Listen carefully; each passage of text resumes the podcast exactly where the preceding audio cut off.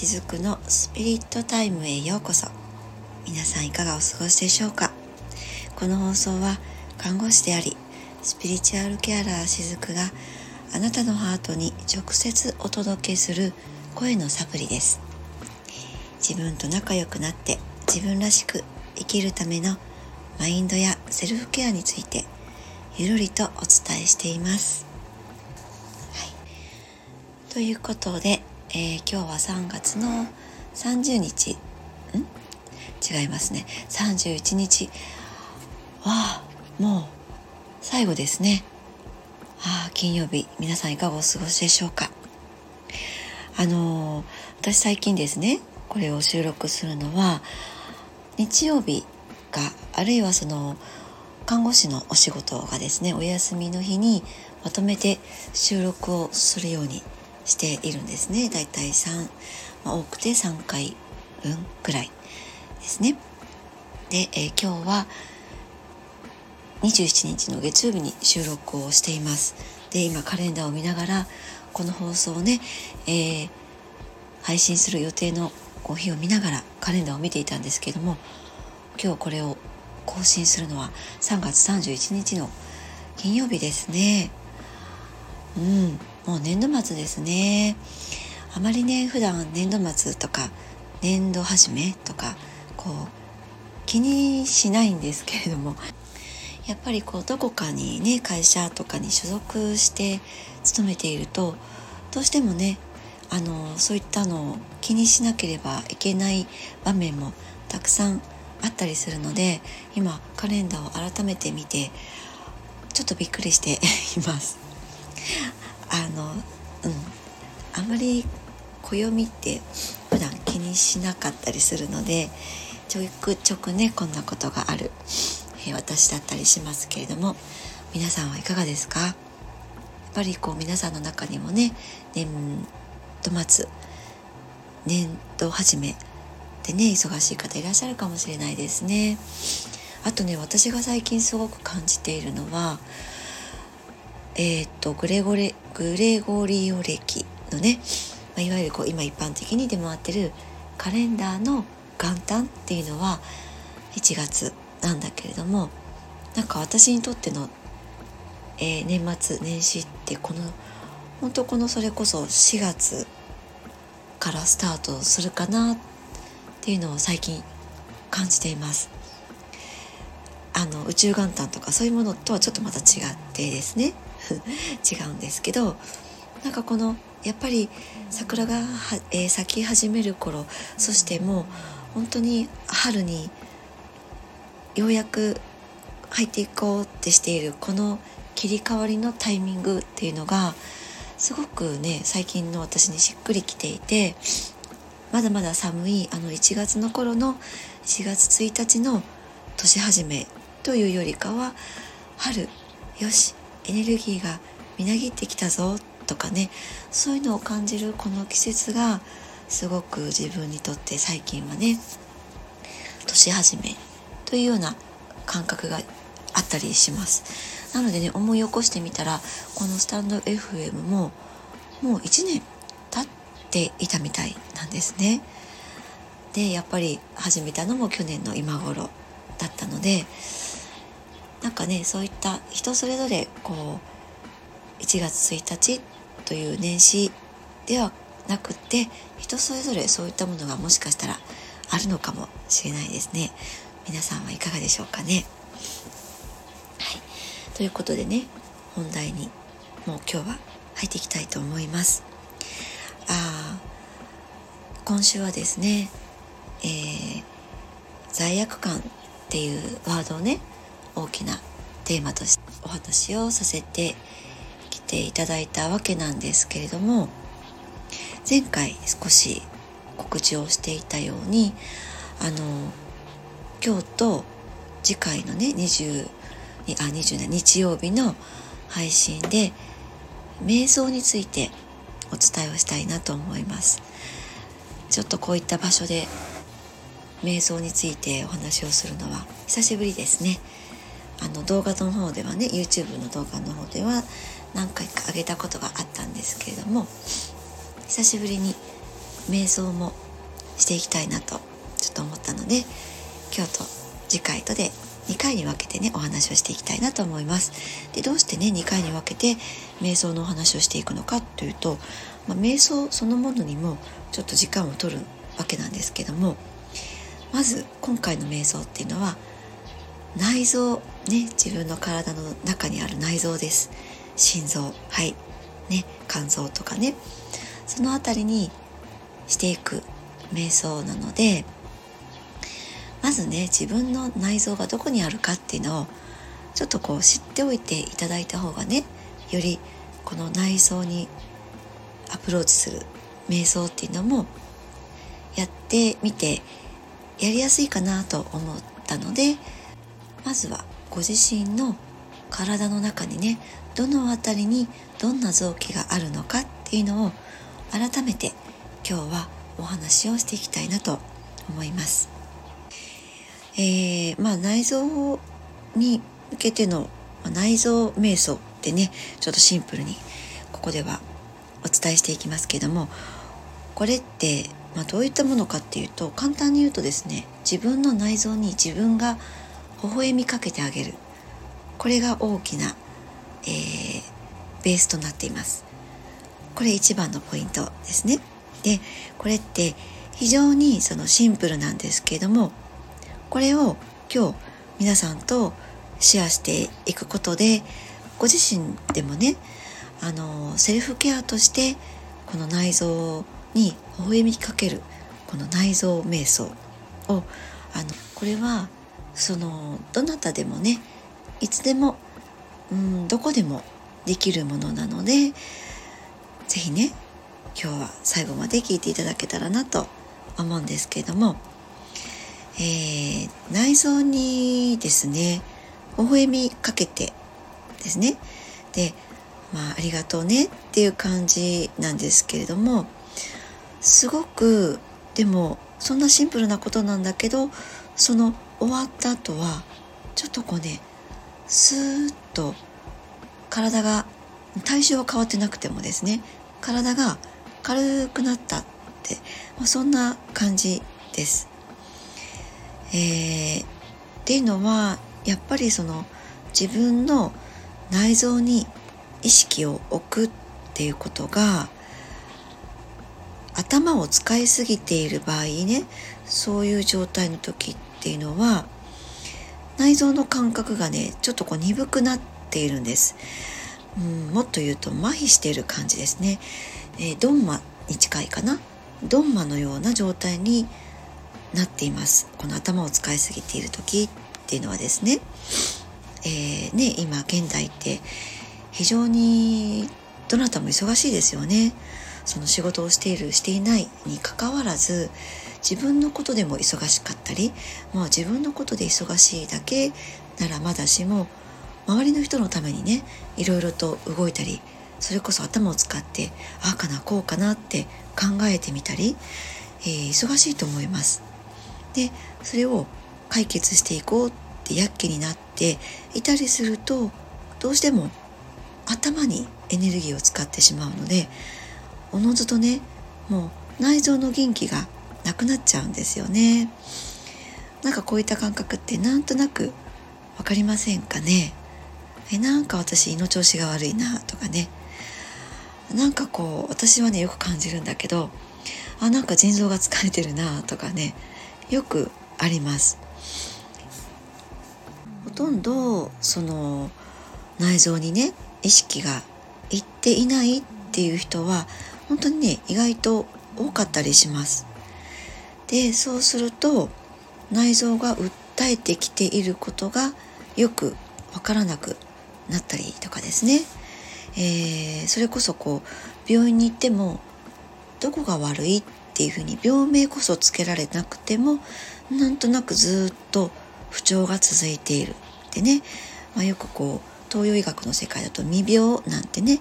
いう言葉もありますけれども、まあ、そういった状態ですよね。うん、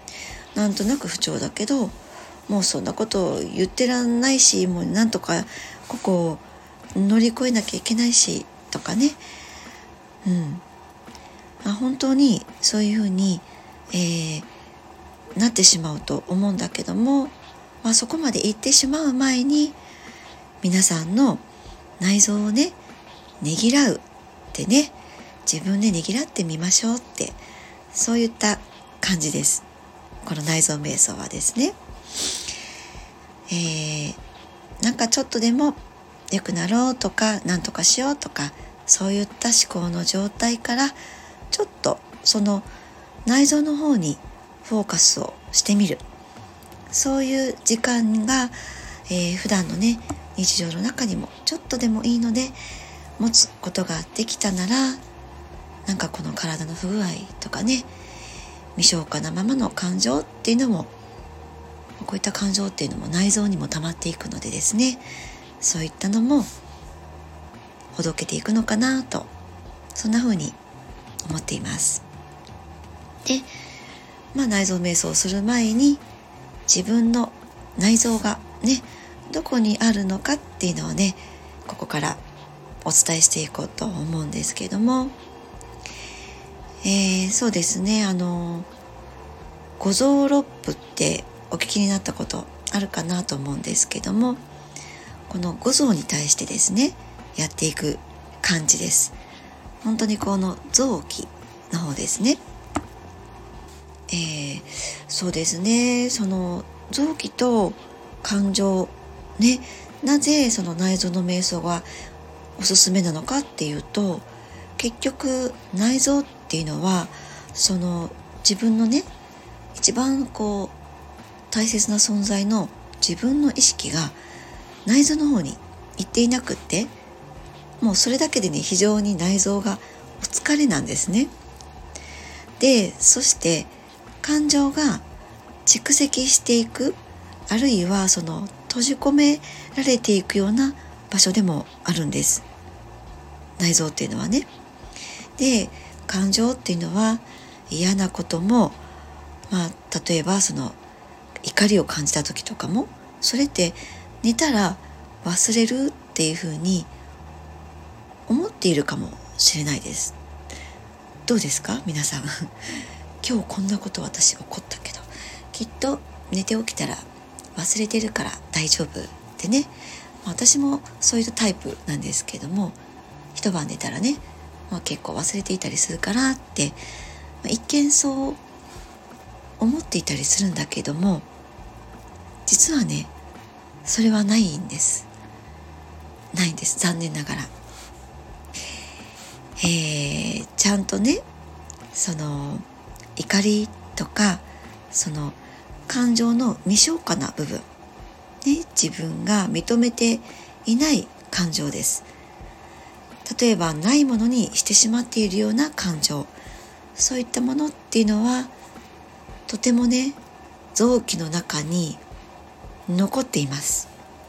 でそういうのをずっと自分が、えー、保持したままでいると内臓のね内圧が変わっていったりそれによって体の軸がこうブレてしまりとかねなんかこの間の怒りはもう私忘れたはずなのになんかイライラしてるとかですね、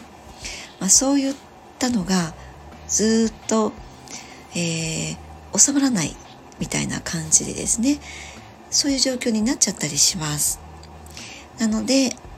まあ、ざっくりとですけれども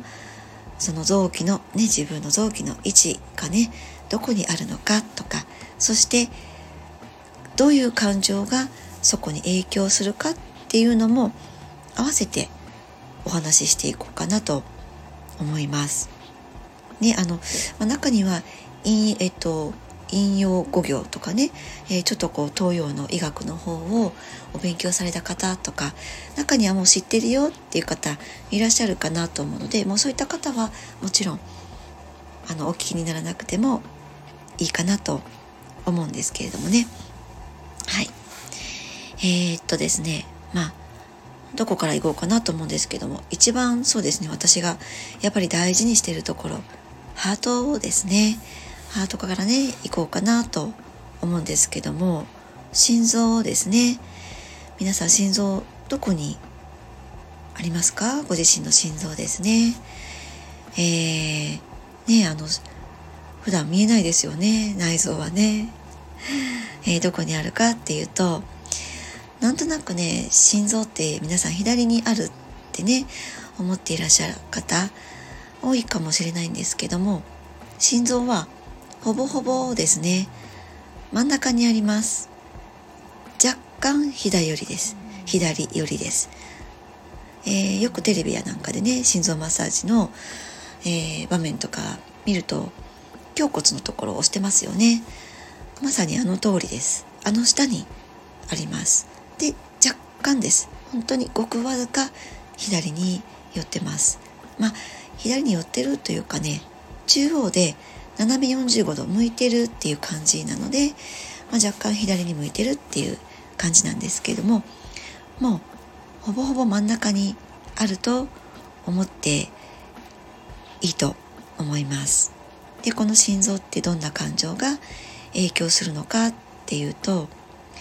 もう不安な時とかですね。心臓がこうざわざわしませんかね。焦った時とか心臓がこうぐーっとね下からうーってくるような持ち上がるような感じ。焦ったりするとそういう感じがあるかなと思うんですけどもこういう不安とか心配とかね焦りとかそういったものは心臓にとても影響があります。まあそこに存在している感じですね。だから例えば焦っている人とか、えー、全然ね地に足がついていないっていう感じですよね、えー、しっかりと心臓がそこに座っていないってねいう感じなので、まあ、不安がある時もそんな感じですよね。ふわふわしちゃって地に足がついていない。そんな感じですね。で次はですね脾臓と胃ですね。脾臓ってあんまり普段聞かない感じかもしれないですね。うん。えー、皆さん分かりますか？場所がね。どこか分かりますか？なんとなくでもいいですよ。はい。そこです。そこの辺りですよ。左のあばらからみぞおちのあたりですね。左のあばら骨みぞおちのあたりに向かってです。はい。で皆さん何かこう食べたらねそのあたりが膨らみますかね。うん。でも食べたらもうちょっと下の方が膨らむかなっていう方もいらっしゃるかもしれないですけども、まあ、そういった方はそこら辺にあります。脾臓ですね。はい。えー、胃がね下垂していると位置が若干やっぱ人によって異なりますけれども基本は一般的には左のあばらのところからみぞおちのあたりにあると思ってください。ね胃がね皆さん調子が悪い時ってどんな感じでしょうかねこれ結構皆さん当てはまる方多いかなと思うんですけどもすごくなんか悩んだりとかですね。なんか神経を使って緊張したり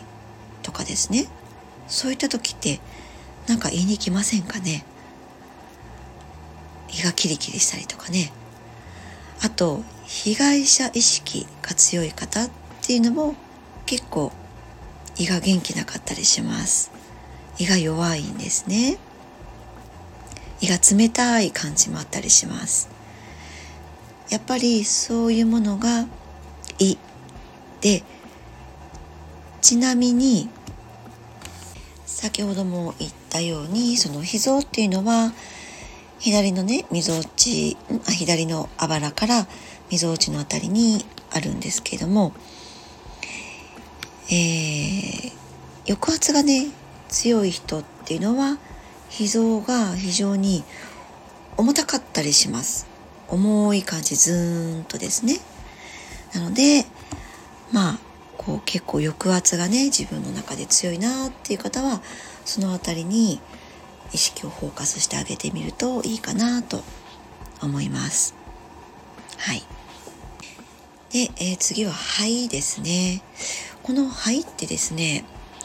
ちょっと臓器の中では離れてるんですけども大腸と結構つながりが強かったりします。なので両方の面からねちょっとお話をしていきたいなと思うんですけどもあの私もねあまり東洋医学そこまでお勉強したわけじゃないんですけども大腸と経絡が同じなんですね。うん、でまあ肺ってね、えー、皆さんどこにありますかね？肺ってね肺ってなんかすごく大きいですよね。ねそしてこの肺って皆さんどういう状態になってるかご存知ですか？えっ、と右の肺と左の肺ってありますよね。あばら骨で守られていますけれどもねがっちりと。で皆さんの右側にある肺と左側にある肺って実はね、えー、何個かに分かれています、えー、左側は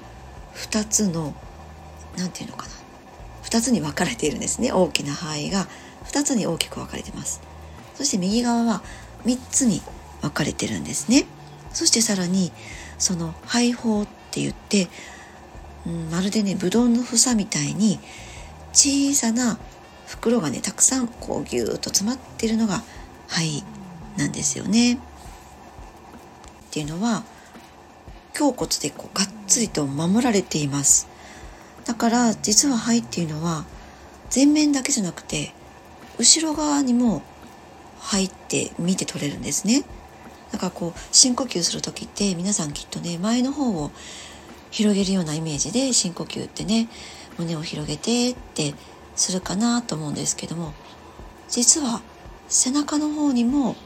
同じぐらいこう意識を向けながら背中のそのブドウのね房の一つ一つ肺胞の一つ一つに新鮮な空気が届いているよっていうふうに意識しながら深呼吸をするとまたね違った感覚があるかなと思います。でねこの肺はどんな時に影響を受けるのかっていうともうこれはね悲しい時なんです。うん。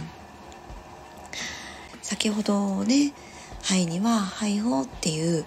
房がたくさんあってそれが一つの塊にね肺という臓器としてなってるって言いましたけどもこのね悲しい時ってこのシューンとなるんです。そのパーンって膨らんでるブドウがまるでシュンってレーズンみたいにね極端ですけどもレーズンってドライになってますよね。そんな感じで悲しい時ってねシューンってしぼんじゃうんです。だからね悲しい時って皆さんどんな姿勢になりますかね。悲しい時に胸って張ってないと思うんですね。ちょっとこう前かがみになって背中を丸めて泣いたりするじゃないですか。悲しいなって思ったりする時ってね。ねそうやって非常になんかこう肺の内圧自体も変わっていたりします。そんなところですね。あとは罪悪感を感じている時もこの肺ってシュンってなっちゃったりします。愛を感じれていない時とかもね。そうですね。はい、まあ、肺の位置って大体皆さんねお分かりいただけるかなと思います。そして、えー、ま、私も普段腎臓の疲れとかをねよく感じることがあったりするんですけども次はこの腎臓に行きたいなと思いますけどもあもうちょっと時間が30分弱になってきましたね。少しスピードを上げていきたいと思いますけども腎臓って皆さんどうですかね？どの辺りにあるかお分かりになりますか？腎臓ってね皆さん、えー、肘がありますよね。この肘の高さ。この肘の高さの、えー、後ろ側です。背中側ですね。そこに高さ的にはご自分の肘の辺りにあって、えー、前面か後面かって言ったら背中側にあります。ここに2つありますね。それが腎臓です。まあ人によってはね、えー、一つっていう方もいらっしゃるかもしれませんけれどもね、まあ、場所的にはあ位置的にはその辺りですね。でね皆さんのその腎臓の辺りにね肘を曲げて手のひらをちょっと置いてみていただけるとすぐにお分かりいただけるかなと思うんですけどもなんかこう気持ちよくないですか？ねよくなんか自分が作り上げたものを見る時とか腰の辺りに無意識に手を当てたりしませんかねいやよく頑張ったなとかねあるいはこう体操をする中でもねラジオ体操とかでも腰に手を当てたりしてねする場面もあったりしますけどもこの腰ってね自然と誰もが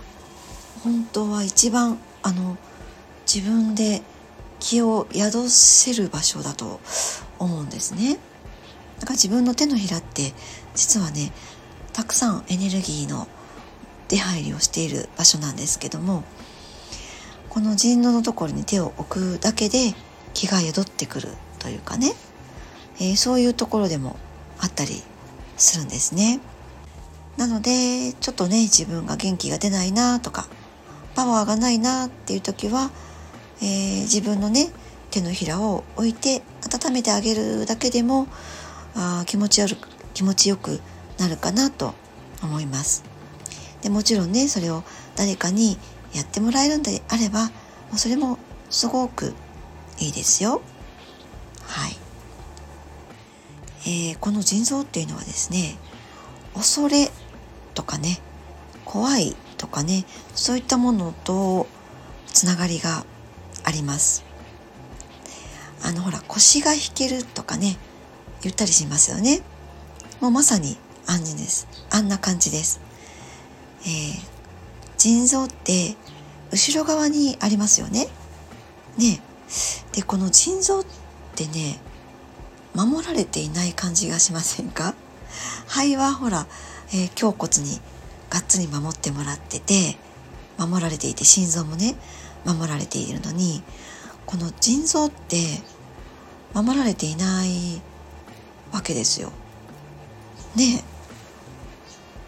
え。でほらあの怖い場所に行ったりするとなんかこう身の毛がよだつような場所に行ったりすると背中側からゾクゾクしたりしますよね。あの腎臓ってねそういったものも感じ取る場所だと思うんですねなんかこの場所来たらゾクゾクするわとかねなんか嫌な気がするなとかね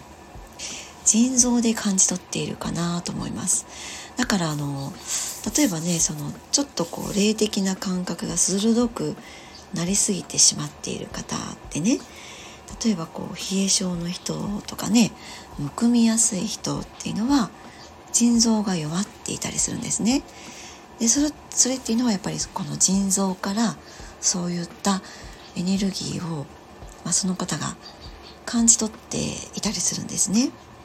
なんかねそういったのにこう思い当たる方はあのね腎臓を温めてあげるといいです。そうするとねそういった場所に行ってもなんかこうむやみにそういったこう気をね感じずに済むとかそういったことになるのでですねあの温めるって自分の手がねちょっと冷たい時もあったりするかもしれないのでそういった時はあの市販のね、えー、カイロとかでもいいですよ。ね、絶対にお肌にお肌に直接 貼らないでくださいね。あのよく患者さんでいらっしゃるんですけどね直接貼る回路を貼っちゃってただれてしまってとかねよくいらっしゃるんですけども必ず衣類の上から貼ってそこをね物理的に温めてあげるっていうのもねいいかなと思いますよ。であと最後はねようやく最後に来ました肝臓です。肝臓って大きな臓器ですよね。これもまたね。肝臓はどの辺りにあるか分かりますかね。肝臓は右のあばらね。その辺りにあります。あばらの前から後ろぐるっと回ってその辺りですね。そこら辺に肝臓があります。で肝臓っていうのもやっぱりもう大きいですね。沈黙の臓器なんて言われますけれどもね。ね。えー、ですが大きいんだけれども肺みたいにその空洞ではないので非常に質量もあります。しっかりと重たいです。えー、何の関係があると思いますか？この肝臓。もうねこれは結構ね知ってる方多いかなと思うんですけどもそうその通り。怒りです。ね。えー、怒った時ってなんかこう何て言うのかな。怒ってる人を見るとなんかこう「何をあんた!」みたいな感じでねこう胸をさっきの肺の悲しみと逆で胸を張ってなんかこう人にね威圧的にふんふんふんっていう感じで あのなるじゃないですか怒ってる人ってね。なりませんかね。ね圧が高いっていう感じですね、えー、怒りの多い方って結構そのね圧がすごいです。周りにそういった方一人ぐらいいませんかねあの。あここで言う怒りはですねあのずっとこれまで貯めてきた悲しみがベースとなっているこう蓄積されてきた肝臓の怒りではないです。今言った分はですね。その圧があるとかね。それはその怒りとはちょっと違います。もう今現在進行形でむちゃくちゃ怒ってるってね。ごく浅い歴史の怒りっていう感じです、ね、そういった方ってちょっとこう威圧的で なんかこうちょっと暑苦しいわみたいなね。そんな感じある人周りにね一人ぐらいいるかもしれないですね。どうですか？まああの怒りにもねいろんな種類がありますのでね。今現在感じている怒りだったとしてもそれは過去に感じた怒りの、え、蓄積が今現在起こっている何かがね引き金となって怒りとして噴出しているっていうこともね結構あるので、まあ、この怒りっていうのはねすごく奥深いですよね、まあ、だからこそこんな大きな臓器にね溜まっていくのかなっていうのも個人的にはね思ったりもします。で沈黙の臓器ってね言われるようにこの怒りの土台にはね悲しみがあるのでそういった悲しみをずっとこらえてき、えー、来ている方こそすごくねこの怒りっていうのも人知れず抱えていたりする方も結構多いんですね。まあ、それをそのどこかのタイミングでね、えー、紛失できる人もいればできない人もいるってねそんな感じだったりしますね。でねそれは、まあ、どうしてそういうふうにねタイプが分かれていくのかっていうとこれねあの責任を背負っている人もいるからなんです。基本そういう方もやっぱりちょっとこう肝臓が重たい感じになっちゃったりしますね、えー、責任を背負っているからこそその怒りをなかなか表出できずにずっと、えー、そこに溜めていくってねそんな感じですね。はい。えー、もう30分超えてしまいましたね。はい。ということでね今日はあの臓器についてね書く場所とどんな感情が関係しているのかっていうのをお伝えしてきました。お疲れ様でしたここまで。はい。ということで、えー、次回はこれをもとに内臓のね瞑想をやっていきたいなと思います。次回は4月2日の夜10時にですね配信していきますので、まあ、ちょっとねあ内臓の瞑想ってどんなかなって、